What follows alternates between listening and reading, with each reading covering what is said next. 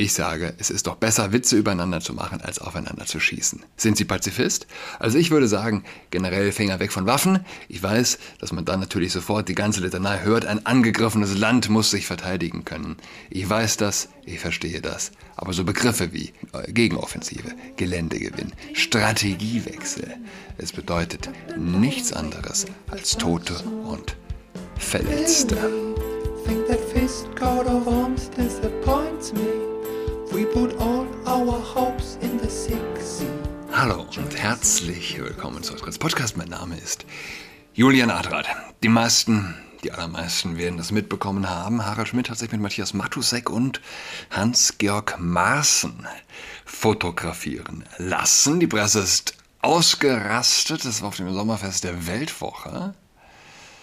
Ähm, Harald Schmidt meinte, ihn habe das gewundert, ähm, dass mittlerweile ein Foto genüge, um die Gemeinde in Wallung zu bringen. Er sagt, ich mit halbleerem Glas. Ich hätte nicht gedacht, dass ich diesen Status noch erreiche. Ähm, in der Zeit hat er wenige Tage dann nach dem Foto ein großes Interview gegeben, wo er sich dazu äußert. Und die Presse hat das auch fleißig rezipiert, aber wie ich finde, eben nicht die schönen Stellen. Ähm, hier noch, wer hat besonders auf ihn eingehakt? Häufer Umlauf. Äh, wunderte sich unlängst im Podcast Apokalypse und Filterkaffee, dass Schmidt da freiwillig zu Hause losfährt, dahin geht, genau wissend, wer da alles ist und sich auf einen herrlichen Abend mit guten Gesprächen mit Hans-Georg Maaßen und anderen Aussortierten freut. Häufer Umlauf, ich weiß es nicht. Ich weiß nicht, wer ist das Joko? Ist das Klaas? Ich weiß es ehrlich gesagt nicht. Ich habe das nie gesehen. Ähm, man zweifelt an sich selbst, dass man mal eine Art Bewunderung hatte. Man zweifelt an sich selbst. Ebenfalls fassungslos hat sich also Böhmermann gezeigt, der CTF-Satiriker, wie er hier in dem Artikel genannt wird, ist am Mittwoch in seinem Podcast Fest und Flauschig.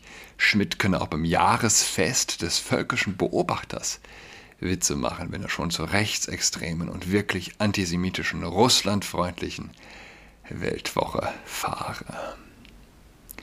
Rechtsextrem, wirklich antisemitisch und russlandfreundlich.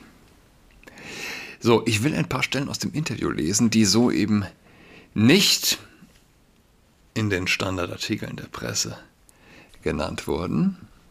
Wie gesagt, das ist schade, weil das sind die besten Stellen. Die Zeit sagt, Sie interessieren sich sehr für Politik, aber Sie wollen sich nicht politisch bekennen. Das ist nicht meine Aufgabe. Ich würde es auch für lächerlich halten. Ein Kabarettist mit Mission, da verfehlte dem doch völlig die Kompetenz, allein die Fehleinschätzung der Person Helmut Kohl durch das deutsche Kabarett komplett lächerlich. Ja, ach, die Birne aus der Pfalz, aber die deutsche Einheit ohne einen Schuss. Wir haben sie neulich im Schauspiel Stuttgart erlebt. Sie treten dort regelmäßig auf, vor 700 Zuschauern. Da reden sie über die Schwabbelarme von Frauen, über Menopausenaktivistinnen. Und sie reden von einer bekannten Historikerin, die nur wegen ihres Äußeren zu Talkshows eingeladen wird, als Schwenkfutter. Im Fernsehen könnten Sie so etwas heute nicht sagen. Ich würde es einfach sagen. Dann würde im Studio jemand Schweißausbrüche bekommen. Ich sage es einfach, weil es stimmt. Ich habe keine Lust, darüber zu diskutieren. Ich sage es einfach, weil es stimmt. Ich habe keine Lust, darüber zu diskutieren. Wie erklären Sie sich, dass so etwas im Theater geht und niemand regt sich darüber auf? Ich frage das Publikum. Ich habe einen richtig harten Witz. Wollt ihr ihn hören? Und sie sagen, ja.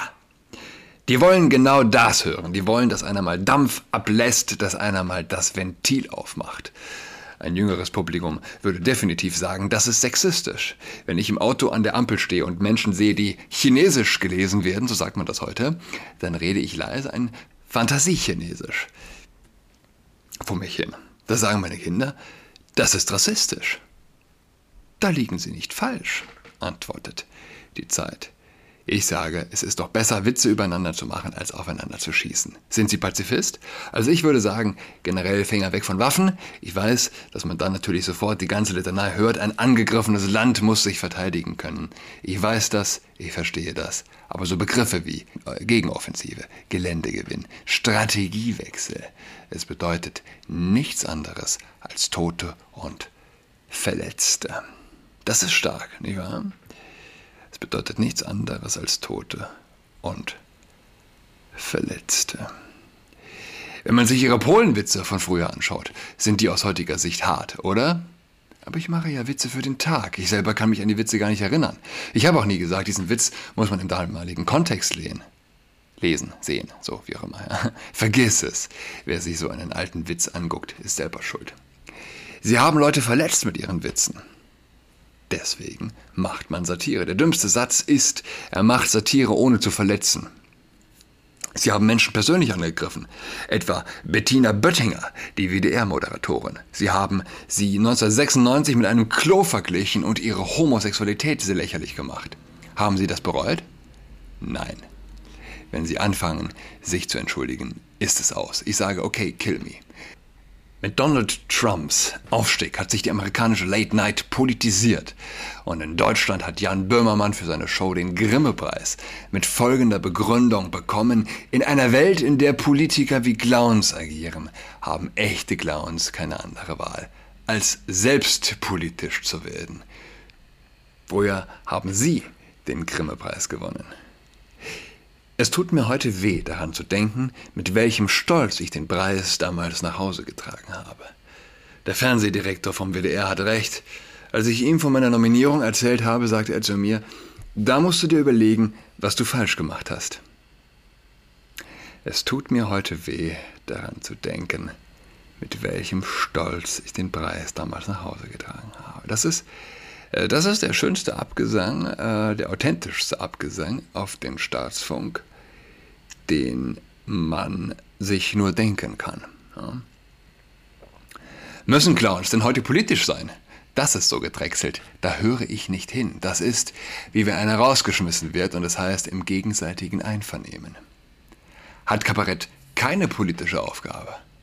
Kabarett bewirkt gar nichts. Genauso wenig wie Theater. Da sagt auch der 86-jährige Klaus Peimann, mit dem ich mich vor zwei Wochen getroffen habe. Und der hat einst zu spenden für Gudrun Esslins Zahnbehandlung aufgerufen. Nein, Theater bewirkt nichts und genauso bewirkt Kabarett nichts.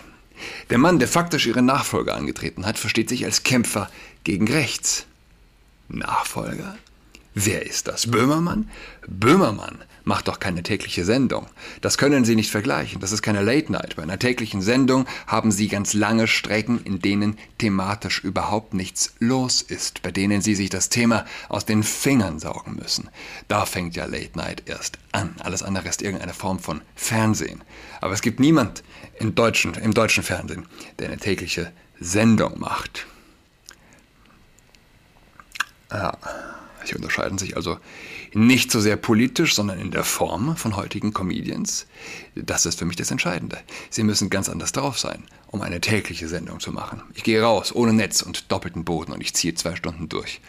All die Unterhaltungssendungen heute, auch die Heute-Show zum Beispiel, sind vorher aufgezeichnet und es wird geschnitten. Das gab es bei mir nie. Eine der besten Nummern von David Letterman war, als er drei Monate lang nur das Telefon von rechts nach links geschoben hat. Also der totale Nonsens? Vielleicht gibt es heute mehr Druck, all den Grisen etwas Sinnvolles, Sinnstiftendes entgegenzusetzen. Vollkommen lächerlich. Was soll das? Was soll sinnvoll sein? Wenn Sie etwas Sinnvolles machen wollen, müssen Sie als Arzt oder Bauingenieur in die Sahelzone sich um Wasserversorgung und Krankenhäuser kümmern. Alles andere ist Katrin Göring-Eckardt. Man fliegt fürs Frühstücksfernsehen zu Flüchtlingen auf eine Insel nach Griechenland, zwei Tränchen und ist abends wieder zu Hause. Folklore, Geschwafel, Geschwätz. Dann lieber Carola Rakete, die Kapitänin ist und ein Schiff fahren kann und Flüchtlinge aus dem Wasser rausholt. Haltung zeigen kostet gar nichts. Null. Sie sind katholisch und sehr gläubig. Haben Sie in letzter Zeit mal über Austritt nachgedacht? Nein, wir sind eine Weltkirche von 1,2 Milliarden Katholiken. Es wird viel zu sehr aus deutscher Sicht gedacht. Einige der größten Missbrauchsskandale gab es im Erzbistum Köln. Sie leben in Köln. Da kann man doch an Austritt denken. Für mich ist der Glaube etwas anderes als die Amtskirche. Wenn Sie mal auf den Philippinen im Gottesdienst waren, in Südamerika, wissen Sie das. Etwas, das ist etwas völlig anderes als hier, wo Transzendenz und Mystizismus verloren gehen. Die Amtskirche verlassen, das ist für mich aber, ich sage es mit aller Liebe, so eine SPD-Geste. Man setzt ein Zeichen. Ja, Harald Schmidt. Ehe wir zu Ende kommen, die Frage des Tages. Ist Barack Obama schwul? Ja, heute um Mitternacht deutscher Zeit ist bei Tucker Carlson ein Mann, der behauptet, mit Barack Obama die Schwerter gekreuzt zu haben, gekokst zu haben, Crack geraucht zu haben. Schwule Fantasien übrigens, ich habe das kurz gegoogelt, sind anscheinend, anscheinend erstmal keine wirkliche, wirkliche Neuigkeit, wenn es um Barack Obama geht. Aber bisher gab es keinen Whistleblower. Ein Mann mit Drogenzahnlücke, so sieht er aus, offensichtlich schwul, der behauptet, es mit Barack Obama getrieben zu haben und der behauptet, es sei auch nicht, offensichtlich nicht Barack Obamas erstes Mal gewesen mit einem Mann, also, man darf gespannt sein. Whistleblower, ja, der Begriff jedenfalls, bekommt eine ganz neue Bedeutung. Also, bis dahin, schweigt nicht. Goodbye.